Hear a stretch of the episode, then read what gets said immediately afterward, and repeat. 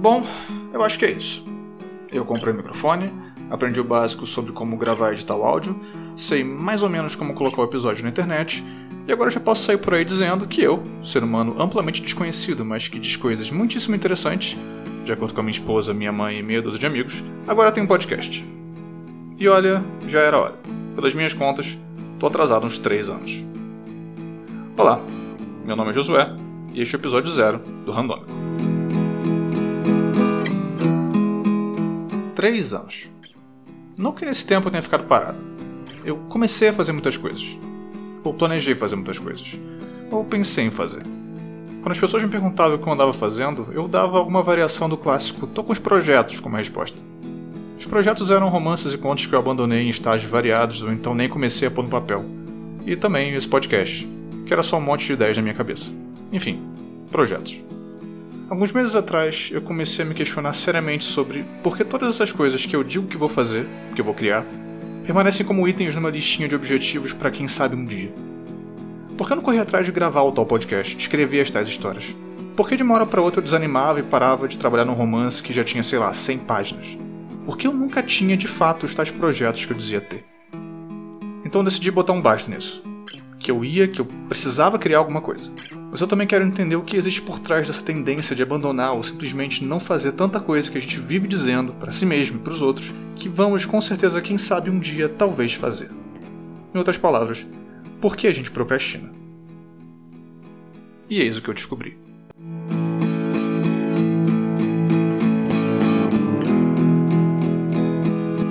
A etimologia da palavra procrastinação já é um bom ponto de partida. Procrastinar no latim quer dizer à frente de amanhã. Procrastinar é literalmente deixar para amanhã, deixar para depois. Tudo bem, isso eu já sabia e você provavelmente também. Mas tem outros aspectos que eu não conhecia e nunca tinha considerado. Por exemplo, eu sempre imaginei que procrastinação fosse um sinônimo de preguiça, mas as duas coisas não têm uma necessária conexão. Afinal, na maior parte das vezes que nós procrastinamos, não ficamos parados olhando para o teto. Nós decidimos fazer outra coisa. Outra atividade ocupa o lugar daquela a qual nós deveríamos estar nos dedicando. É nesse alt tab, nesse pulo de uma atividade para outra, que mora a complexidade desse hábito. Veja se esse cenário sou familiar. Você separou um tempo para trabalhar num projeto seu. Vamos supor que tenha a ver com escrita. É um exemplo que eu escolhi aleatoriamente, sabe? Não tem nada a ver com a minha própria vida. Bom, você está lá na frente do computador, pronto para pôr a mão na massa. O cursor pisca na folha em branco do Word. Você pensa em como começar, mas ainda não sabe direito. O cursor continua piscando. Então, nesse momento, você sente um súbito desejo irresistível de prestar atenção em qualquer outra coisa a não ser aquilo que se dispôs a fazer. Tudo mais de repente parece muito interessante. O Twitter, os stories no Instagram, os vídeos novos no YouTube, artigos bestas no BuzzFeed. Quantas vezes nesses momentos que deveriam servir para avançar na criação de algo que você quer muito pôr no mundo, você se pegou encarando a tela do computador ou do celular, esperando a timeline de alguma rede social atualizar, e a tarefa que você tinha se proposto a fazer, posta de lado. Ou então você decide limpar a sua mesa. E por que parar por aí quando você pode dar uma faxina rápida no cômodo? Quem sabe dar uma lida num livro? Os exemplos são diversos, mas o ponto é sempre o mesmo. Você escolhe fazer uma coisa ao invés de outra. Mesmo que você saiba que a coisa evitada, uma tarefa, um relatório de trabalho ou um dos seus tais projetos, é mais importante do que aquela que você escolheu fazer. Isso é procrastinação. Não faltam livros sobre produtividade e cursos de gestão pessoal ensinando técnicas de como administrar a própria agenda e executar mais tarefas em menos tempo. A questão é que a procrastinação não é um problema que se resolve apenas com ferramentas de melhora de performance. Também não tem a ver simplesmente com foco. Os pesquisadores Fusia Shiroy e Timothy Pickle sugerem que o ato de procrastinar está ligado a dois processos: a priorização do bem-estar imediato e a nossa dificuldade natural em relacionar o eu de agora com o eu do futuro. Primeiro é bem fácil de entender. Nós somos programados para evitar sentimentos negativos, e a procrastinação é uma forma de lidar com esses sentimentos. Segundo o Dr. Pickle, ela é um problema de regulação emocional. Se percebemos que algo nos causa uma emoção negativa, nossa primeira reação é tentar nos livrar dessa coisa. A gente vai deixando para fazer a declaração do imposto de renda para a última hora, porque declarar renda é um negócio chato, moroso, nem um pouco excitante. O aborrecimento que é executar essa incumbência nos leva a querer fazer alguma outra coisa que seja mais, sei lá, legal. A gente quer substituir as emoções negativas por positivas. Simples assim. Essa é a razão pela qual deixamos de lado tantas tarefas e empreendimentos. Quando a nossa mente é confrontada com esse tipo de emoção negativa, nos leva a achar que este é um ótimo momento para, digamos, zapear pelas redes sociais, ou fazer alguma outra coisa sobre a qual a gente tenha mais controle que nos traga uma sensação mais imediata de satisfação. Isso não acontece só quando temos que fazer alguma coisa chata. Também é muito comum quando nos deparamos com algo que nos parece difícil. Se você tem alguma inspiração artística, talvez já tenha começado algo e não dado prosseguimento, porque no meio do caminho descobriu que, bem, aquilo era mais complicado do que parecia na sua cabeça. Quem diria? Você se via executando aquilo sem o menor problema, um pé nas costas, talvez encontrando uma dificuldade ou outra, mas passando pelo processo com tranquilidade. E a vida real mostra que não é bem assim. Que é trabalhoso, que é árduo, que é difícil. Nosso cérebro detecta esses padrões de sentimentos negativos, e a procrastinação entra em cena para regular as nossas emoções. As coisas que escolhemos fazer, ao invés daquelas que vão nos ajudar a chegar mais perto da conclusão da tarefa, seja ela qual for, são formas de recompensa por essa variação negativa de humor. A gente quer se compensar por se sentir mal, por encontrar obstáculos que acabam com as nossas ilusões. Agora, em se tratando de arte, eu me atrevo a dizer que dificuldade não é o maior catalisador de emoções ruins. Se você já tentou escrever algo, romance, conto, enfim, uma história, talvez já tenha sido tomado no meio do processo pela dúvida: será que isso que eu estou escrevendo é bom de verdade? Será que alguém vai dar a mínima? Será que essas ideias já não foram usadas por outras pessoas de maneira melhor? Tanta gente no mundo. Por que alguém ia se importar com o que eu escrevi? Bom, emoção negativa. Melhor abrir o um Instagram. Ou assistir um filme. Ou quem sabe organizar aquela minha coleção de almanacões da Turma da Mônica. Eu não sei vocês, mas a ansiedade de não ter a garantia de que as coisas que eu escrevo são de fato boas me fez parar muitas vezes. A mesma coisa com esse podcast. Na minha cabeça ele já foi de vários jeitos. Eu tinha um monte de ideias grandiosas que frequentemente esbarravam na falta de recursos ou conhecimento técnico. Mas ao invés de me contentar em fazer algo mais simples, dentro das minhas possibilidades, eu congelava a ideia e ia fazer outra coisa. mesmo nas vezes que eu tentei criar algo mais pé no chão, a dificuldade de terminar o roteiro, de encontrar as palavras certas, de achar logo de uma vez aquilo que tornaria o meu podcast a coisa mais maneira já feita, me faziam perder o interesse. Lá ia eu, organizar os almanacões, e a ideia era adiada mais uma vez, por três anos. E o problema tende a ficar pior para o procrastinador. Ainda de acordo com a pesquisa de Sroy e Pikel, a lembrança de procrastinações passadas pode levar à acentuação de sentimentos de ansiedade e vergonha.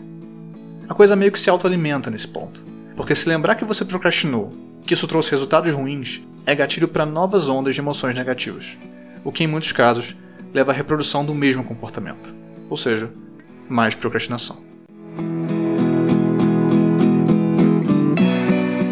A segunda parte dessa pequena pesquisa para tentar entender a minha própria procrastinação, e certamente a mais curiosa, é a questão de como o eu de agora se relaciona com o eu do futuro.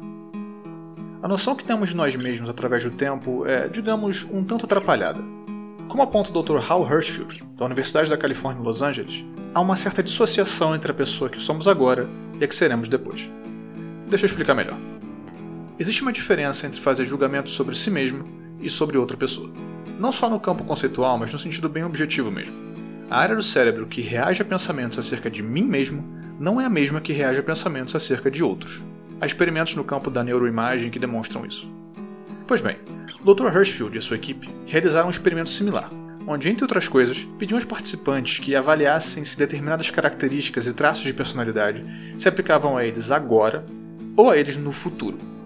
E adivinha só, as imagens captadas eram similares àquelas dos outros experimentos, que mostravam que o cérebro reage de modo diferente a pensamentos sobre o eu e a pensamentos sobre o outro.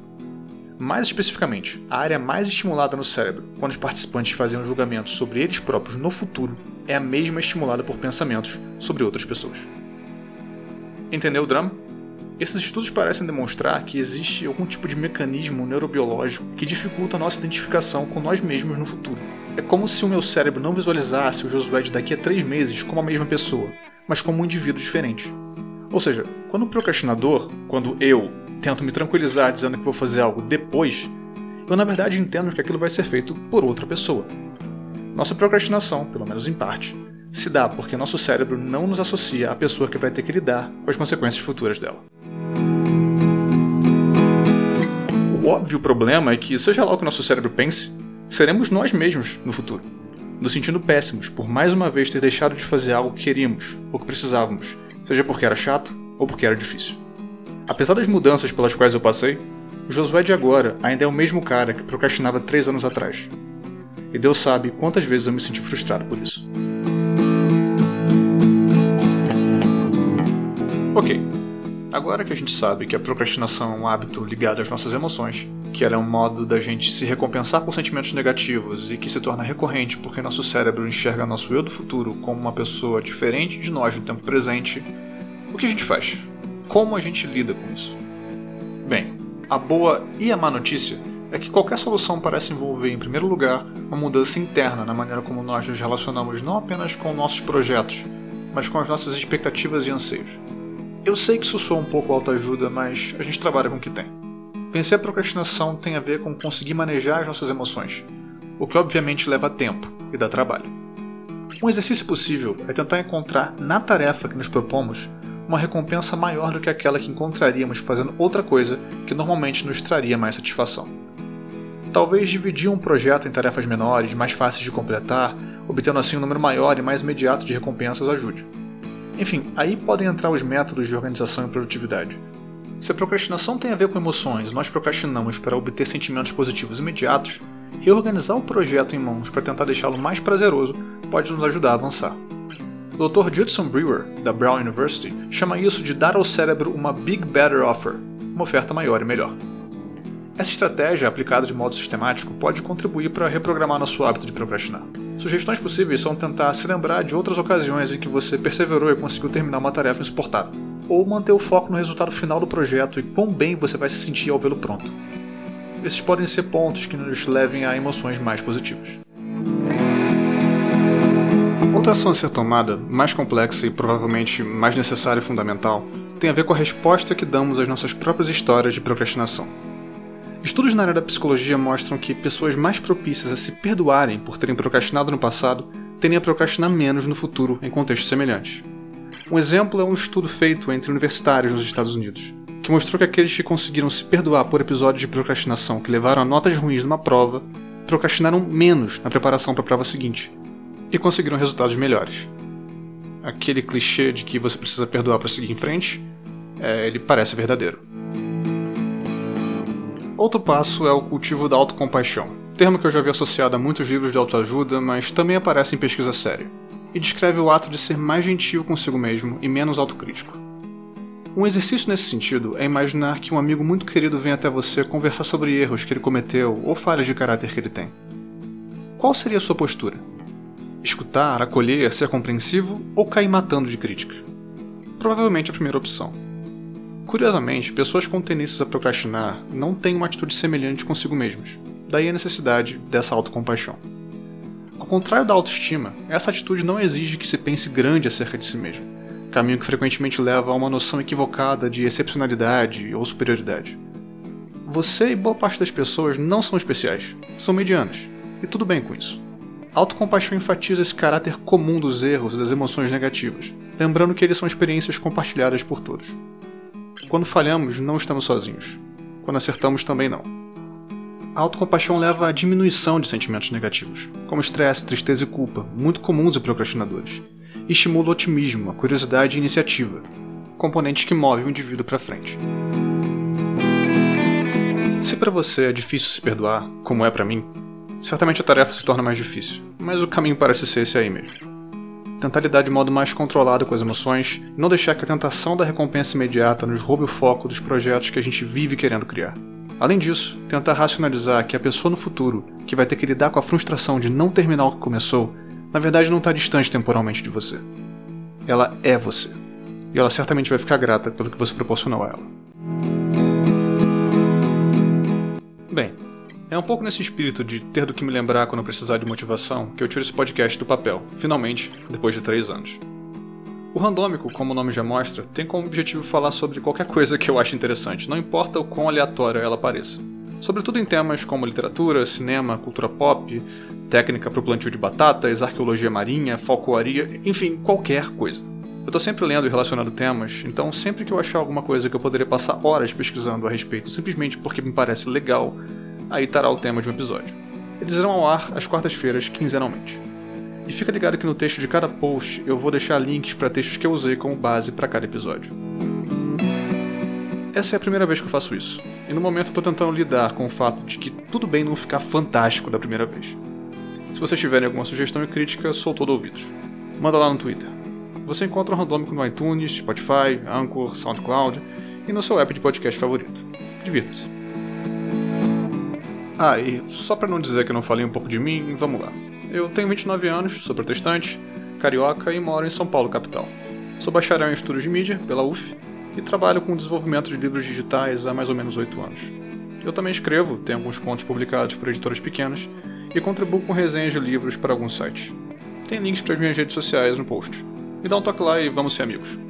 No mais, eu só posso torcer para que você tenha gostado desse podcast e que volte daqui a duas semanas para mais um Ranômico, onde algum outro tema aleatório vai ser abordado. Te espero lá. Valeu!